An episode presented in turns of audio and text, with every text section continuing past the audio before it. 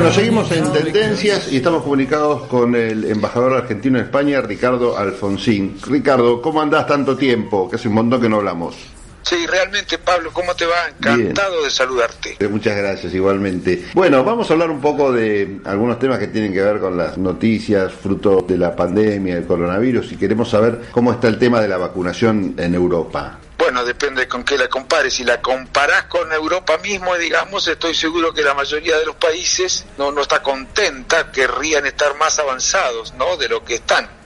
¿Y, ¿Y por qué razón decís que podrían estar más avanzadas? Bueno, supongo, supongo que ah, deben haber leído eh, en los medios allá también que los laboratorios con los que contrataron las vacunas no las entregaron en tiempo. Si lo hubieran hecho, seguramente el proceso de vacunación hubiera avanzado más, ¿no? Aunque está bastante más avanzado que eh, el proceso de vacunación en países de Latinoamérica, ¿no?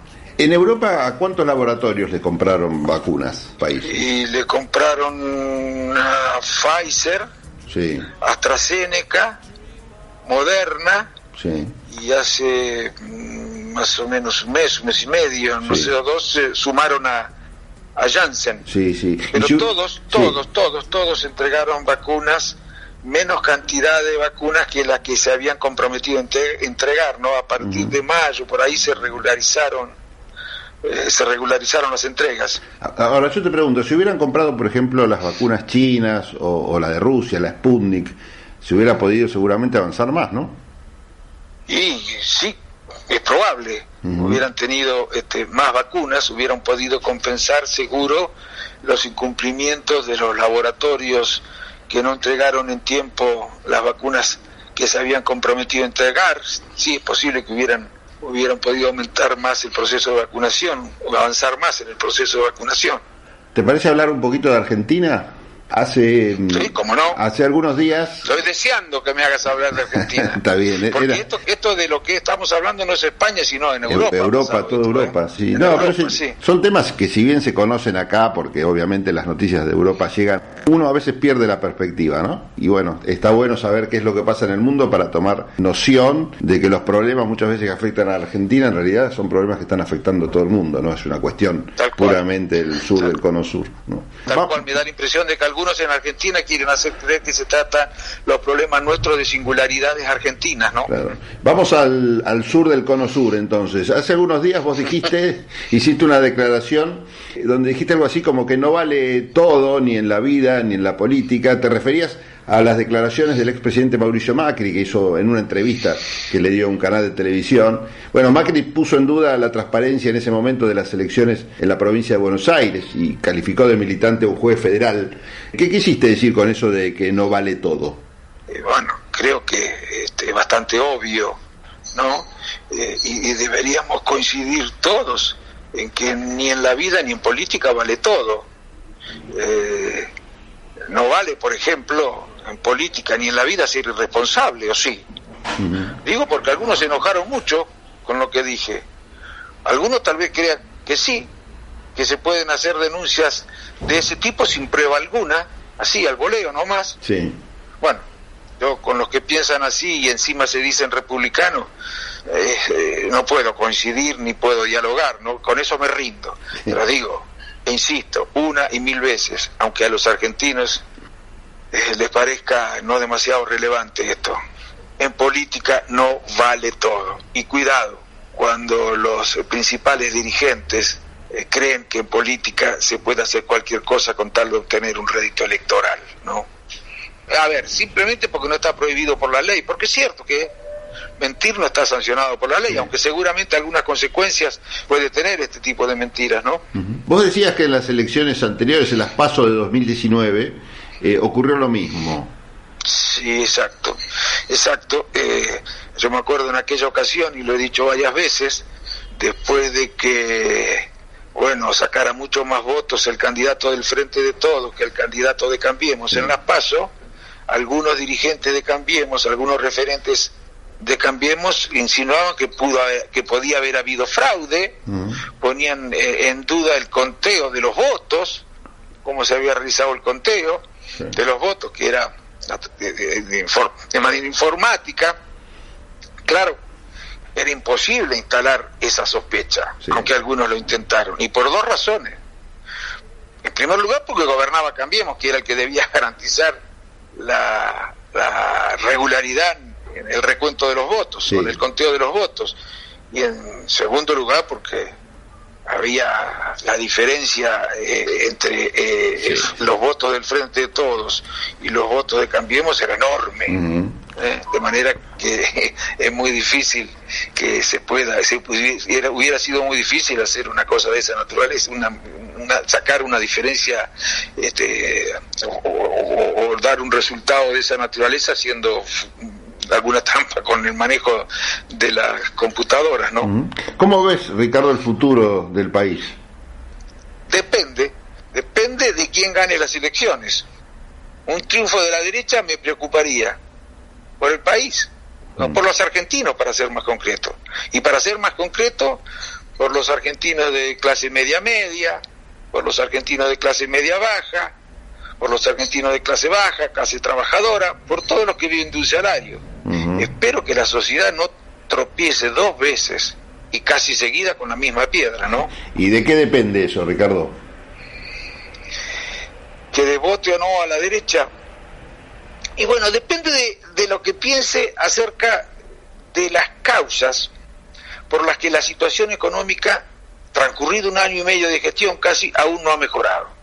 Si tienen éxito mm. lo que pretenden hacerle creer a la sociedad que la situación económica no mejoró por culpa del gobierno y no de la pandemia, pueden ganar la derecha.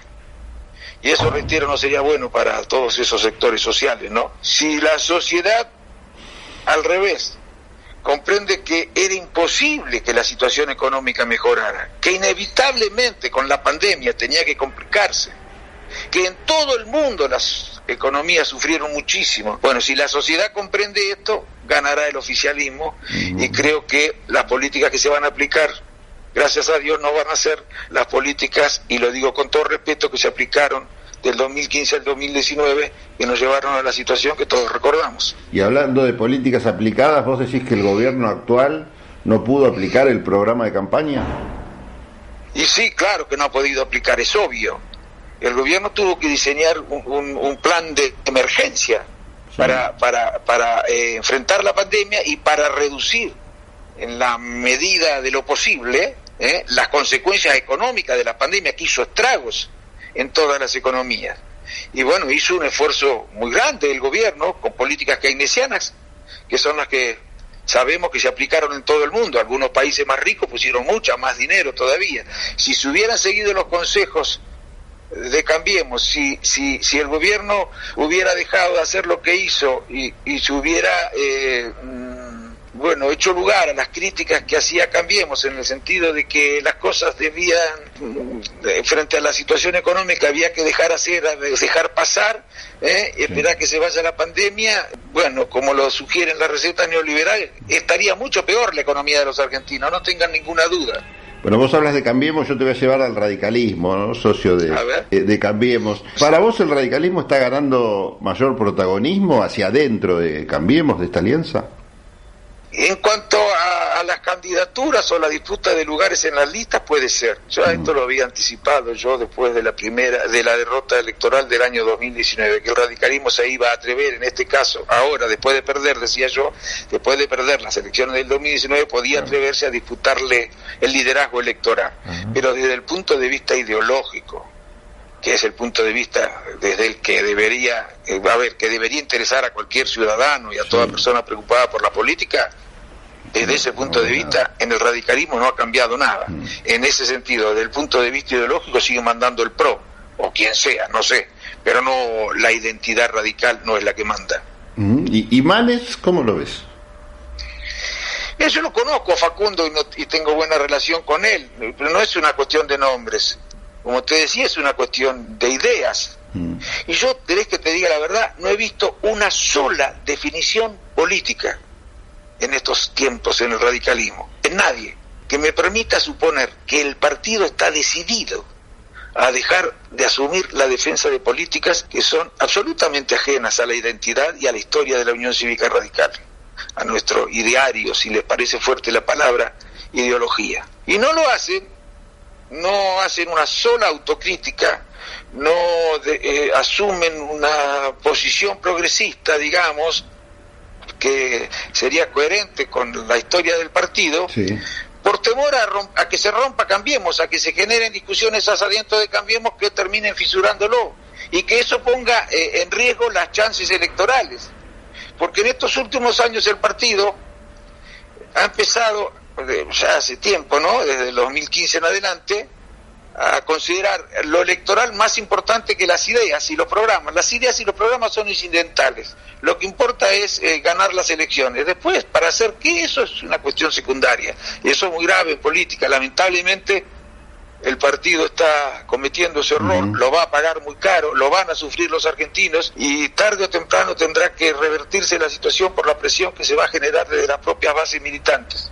Ricardo, bueno, gracias por este contacto. Sabemos que andás con una agenda bastante dinámica. Estuvimos viendo, anduviste por algunas de las comunidades autónomas la semana pasada con muchísima actividad. ¿Cómo sigue la cosa? Porque ahora abrieron las restricciones, ¿no? Eso permite un poco retomar la agenda con más normalidad. Eh, sí, sí, ahora se puede viajar, aunque se está produciendo un, un, rebote ¿no? los contagios como consecuencia de la Delta. Por eso hay que tener mucho cuidado en Argentina, ¿eh? porque la velocidad de contagio de la Delta es mucho, muy, muy, muy superior a las cepas que habíamos conocido hasta ahora. Y se está produciendo un rebote. Bueno, pero lo cierto es que eh, se habían levantado las restricciones internas, vos no podías viajar de una comunidad a otra, incluso de un municipio a otro, tenías muchas restricciones para viajar, ahora hace dos meses más o menos, un mes y medio, dos meses se levantaron y hemos estado, la primera que pude estar eh, es Galicia, en la tierra de mis ancestros, y estuve allí con el presidente de la comunidad, con Alberto Núñez Fejó, con quien ya había estado yo en Argentina, lo conocía, con quien ya había hablado por teléfono, por supuesto. Estuve en Vigo con la Asociación de Empresarios Metalúrgicos, conversando allí con algunos empresarios que tienen bueno, que me dicen que en la Argentina se dan las condiciones para que haya inversiones. Bueno, y, conversando con los empresarios eh, de Galicia eh, interesados en lo que puede pasar con la economía argentina, ellos querían conversar, no conmigo, sino con quien era el embajador de Argentina, quien es el embajador de Argentina, para ver qué visión o qué panorama que les contaba yo acerca de lo que está pasando, les hablé de la recuperación económica, que desde luego no es homogénea ni tiene la proporción o la magnitud que nos gustaría que tuviera. Eso está pasando también en todo el mundo, ¿no? Pero bueno, me reuní con las colectividades de argentinos, de Lugo, de Vigo, de Santiago de Compostela, fui a la tierra de donde vinieron mis ancestros, se refiere a Alfonsín. Bueno, la verdad que, mira, ¿querés que te diga? Muy intensa la gira, salíamos a las 8 de la mañana, estábamos en la calle y llegábamos a las 1 de la mañana, ¿no? Volviste a las, a las viejas agendas de campaña, parecían, ¿no? Mira, me acordaba de eso. Cecilia, que me acompañaba, me decía, pero parecen los viajes de cuando militaba, porque realmente a las 8 estaba afuera, ya me estaban esperando, salíamos en auto y era una reunión tras otra, y vos sabés que a mí me mortifica mucho llegar tarde. Sí. Me mortifica en serio llegar tarde. Y bueno, cuando son tantas las actividades previstas, siempre terminás llegando tarde, ¿no? A casi todas. Bueno, que sigan entonces las esas agendas porque claramente lo que se está mostrando es la Argentina allá en la península ibérica. Te mando un abrazo grande y gracias por este contacto. Gracias, ¿eh? Pablito. Éxito para vos y no te pierdas, che. No, no, no, no, acá estamos. Un abrazo grande. chao. Gracias, chao, Bueno, Ricardo Alfonsín, embajador argentino en España, pasó por tendencias.